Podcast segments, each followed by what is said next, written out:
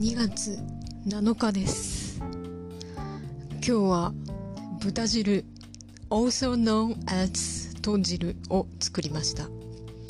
なんですが今回はですねこんにゃくの代わりに、えー、冷蔵庫の中にあった白滝を使ったんですね、えー、そうしたらえー、完全にビジュアルが肉じゃがみたいになっちゃいましたね。肉じゃがが味噌汁の中に沈んでいる。こういう視覚的なものって結構重要でちょっと、えー、食べた感じの、えー、味覚というかなんか感覚がバグりますね。あ別に味覚障害が出てるわけじゃないですよ。